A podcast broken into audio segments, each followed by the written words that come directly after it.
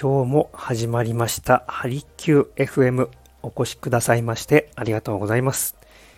心と体を緩めるあなた専用のプログラム鍼灸師の大豆です。普段はレンタルサロンを活用した出張型の鍼灸治療を行っております。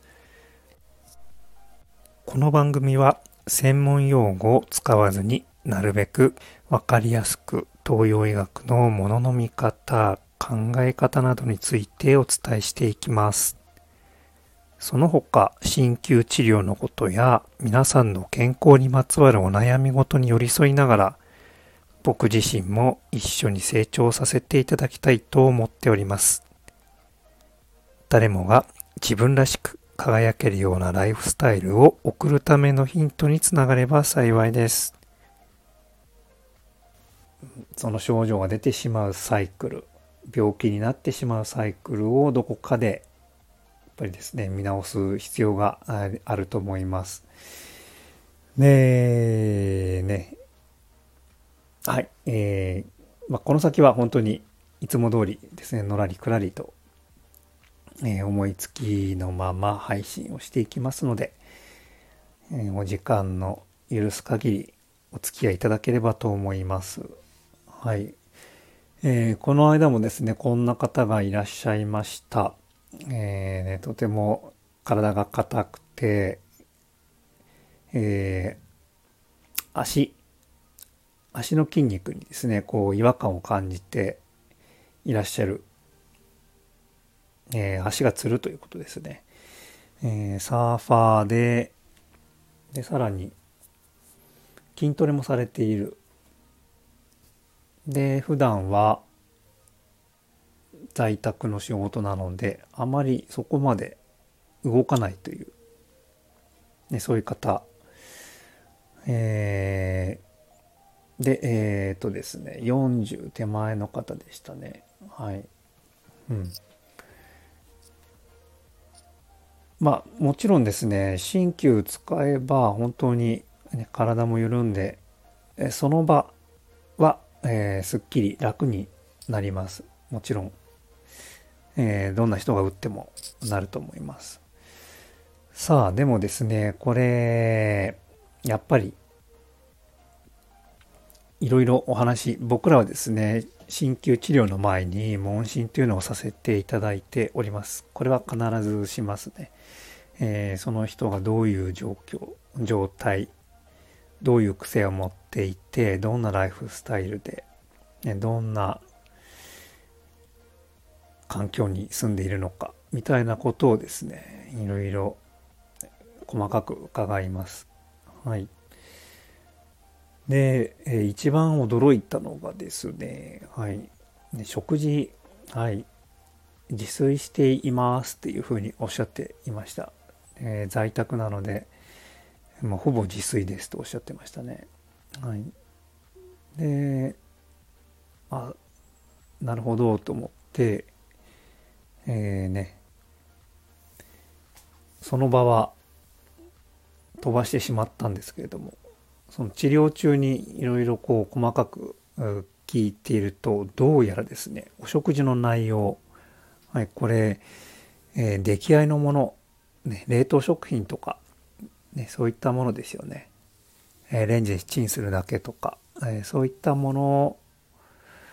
そういったものを自炊っておっしゃっていたことに、えー、びっくりしましたね。やっぱりね、はい、中にはいらっしゃるですよね。やっぱり、うん、う普段、まあ、一般的なこう自炊ですよね。自炊の人に比べてそういう出来合いのものっていうのはやっぱりそれなりの、ねえー、添加物もそうですし、ね、調理されてからね時間も経ってますね。はいそういったものどうでしょうか。取り続けるとお腹は満足するかもしれませんが栄養的にいかがでしょうか。ね。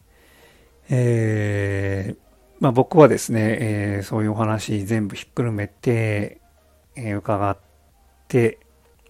ね、その方、えー、女性の方でしたけれども、え、体のね、潤いが足りていないというふうに判断しました。やっぱりですね、この、食事からでしか、ね、体の潤い、ね、取ることができません。え、で、そういう出来合いのものばかりを食べているとですね、やっぱりこの腸管、えー、吸収するためのね、えー、体の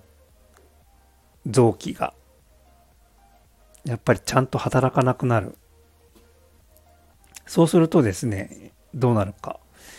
えー、体に、ね、食べても食べてもですね、体に必要なものがやっぱり吸収されていかないということになってしまいます。えー、そうすると、ね、体の炎症、炎症まあ、僕らはやっぱりね、生活する上で必ず熱を生み出しているんですけれども、それをですね、こう、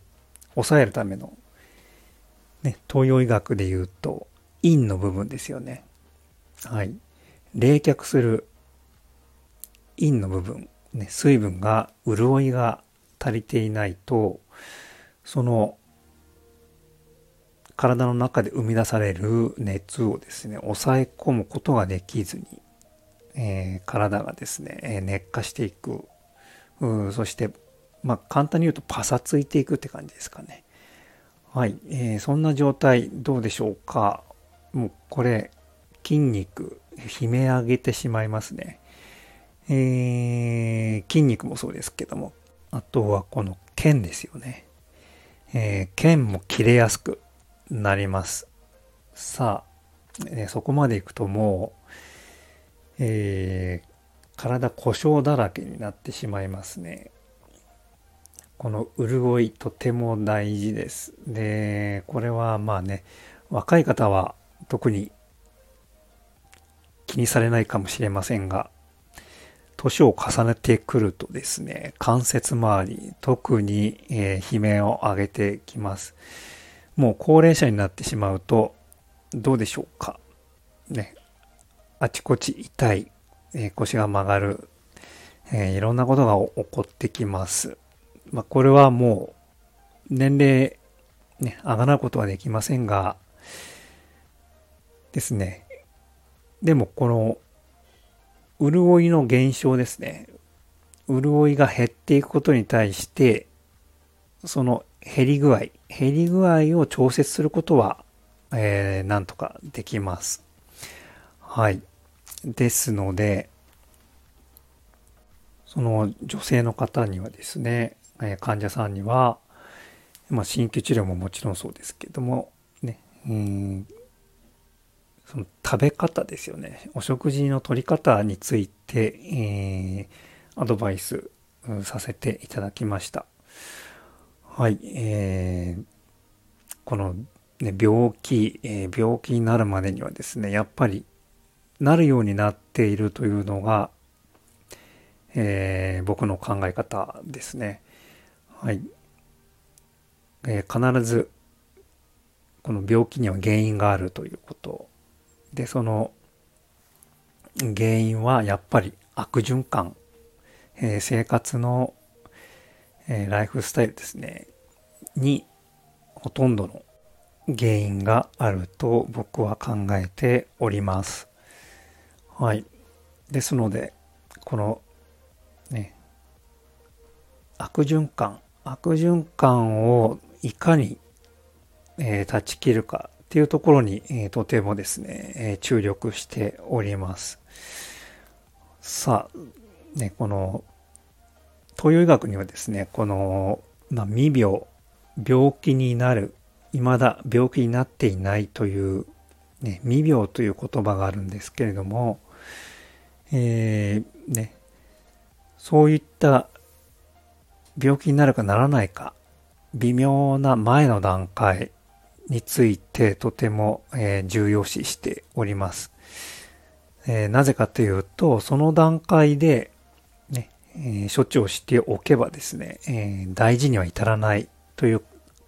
え考え方があります。え僕もすごく、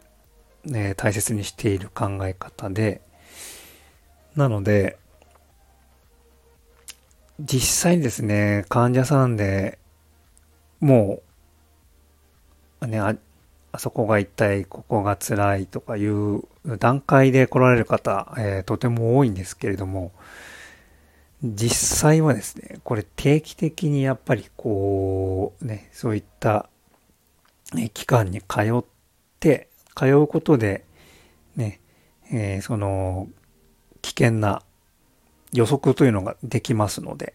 で、その段階で軌道修正ができればですね、この病気、大事には至らずに済むこともよくあります。はい。ですので、ね、そういった、まあね、使い方、えー、まあ、鍼灸治療院でもいいでしょうし、ね、その他、いろんな、ね、マッサージとかもあるでしょうし、うん、そういった期間も、ね、普段生活に取り入れながら、ご自身の体調をですね、えー、整えていただければなと思って、えー、配信をさせていただきました。はい。えー、それでは、え何かですね、ご質問やご感想などございましたら、お気軽にご連絡をいただければと思います。はい。それでは今日もお越しくださいましてありがとうございました。鍼灸師の大豆でした。